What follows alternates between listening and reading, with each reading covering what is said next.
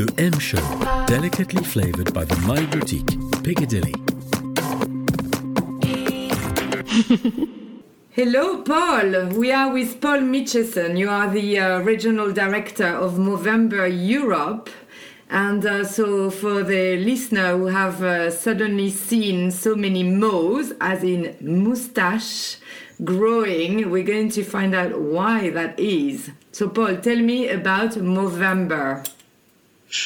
Well, uh, Movember is a movement for men's health. Um, it began back in 2003 um, when a bunch of guys um, in Melbourne, Australia, um, realized that the moustache had just never come back into fashion. Like most other things come back into fashion, the moustache never had. So for the first year, they got together as a bunch of guys to have a party at the end to celebrate someone's birthday, um, and all growing moustaches for the whole month of November. Uh, the month which used to be called November, of course, but um, Mo is the word for moustache over there. They had such an incredible month, had ridiculous conversations, and actually very kind of deep and profound conversations that actually they decided to repeat it the following year, but expand it and grow it into um, a charitable cause, um, raising money for prostate cancer. Right. Um, do we know? point, Do we know why they chose November in the first place? just it was a perfect pun and a perfect coincidence. Right. So um, Trav, one of the founders' birthdays is at the end of November, and Mo is a familiar word for moustache. Yeah. In in England, uh, we tend to say tash. In Australia, Mo is the word And in- for that. and in the French- works well. And in French, we say poustache for pousser la moustache. Ah, excellent. Yeah, yeah, good. So it's a nice, it's a nice pun that works well. Um, but since that point, um, actually, from those first 30 guys in the first year, um, the movement's now spread across 21 countries worldwide, um, and Incredible. 5 million people have taken part. And we've raised um, over 440 million pounds now, which is um, powering big changes for, for men's health in prostate cancer, testicular cancer, and suicide prevention programs. Wow, that's that's amazing. So it, it um, how many people in, in England? So last year we had 65,000 people uh, take part. Um, in France, we had um, over 22,000 people take part. So we still think there's uh, lots of potential in France, um, and um, we're looking forward to seeing where we um, where we can get to this year. So do you do you find that with the uh, the uh, trend of the hipsters and the the beards and and so on, the the Movember is easier than ever? Well, yes and no. I mean, the idea of having facial hair now is um, is, is is less challenging. So actually, people are kind of open to the idea. Do you know what? I might put this on my face this year um, So- and do something for a good reason for men's health.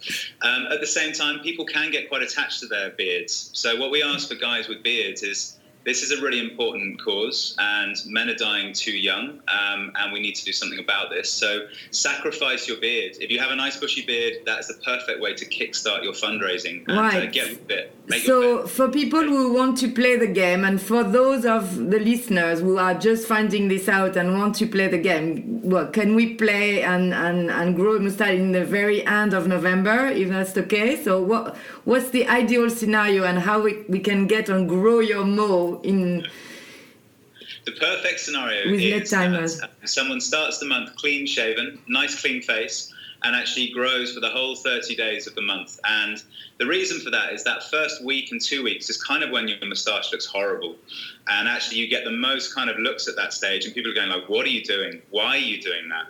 Um, and you can then explain, "Well, listen, I'm doing it because men are dying too young. I want to raise money for prostate cancer and testicular cancer and suicide prevention uh, research and programs." Um, and you just then have a, a wonderful journey for the month. By the end of the month, you have a wonderful moustache and you you, you revel in it. You celebrate it. It's uh, it's a wonderful thing. So so what do you do to celebrate? have a party. That is always one of the great ways to finish off the month. Have a party, get your mates together, um, have fun with it. That the moustache and the whole November movement is about having fun, um, and make sure you, you put it out there and say, look, um, support my efforts and um, get the get the funds in. And in fact, this year, in fact, we, we're stretching beyond the moustache as well. We the, the party has always been a key part of the Movember movement, and right from that very first year, celebrating Trav's birthday. Um, but actually, we are we're, we're we're saying to people, look, if you want to get involved and support men's health this year, if you can't grow a moustache for whatever reason, then by all means have have that event, throw a party, yes. um, get people together for whatever reason, a quiz night or food or whatever, um, or do a big move physical challenge as well. So there's multiple ways to. Uh, so to how do how do we men support that? Hopefully not by growing a moustache. Uh, women, did you say? yes. Yeah, you know what? We've had some amazing, uh, most sisters, we call them, um, women who support the Movember campaign.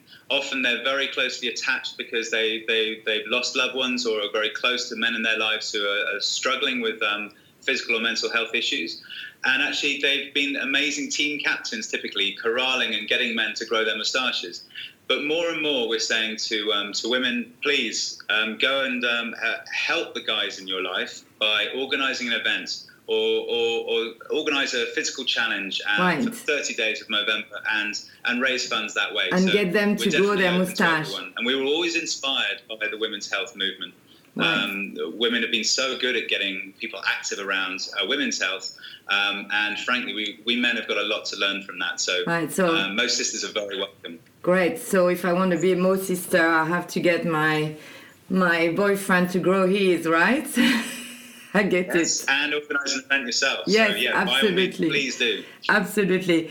So that's that's uh, that's great. Thank you very much. Any very uh, famous mowers? How do you call them? The Movembers, the mowers, the grower. My final, I mean, a message for them is simple.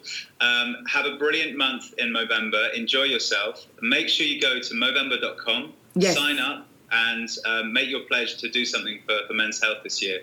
Uh, men are dying four years younger than women in this country, and that's for um, largely preventable reasons. We can change behavior and we can fund uh, breakthroughs in research to change this. So go to Movember.com, um, sign up, and uh, have an amazing month. Well, thank you very much for Paul for being on the M show and M as Movember, and uh, yeah, we're all going to grow our mo.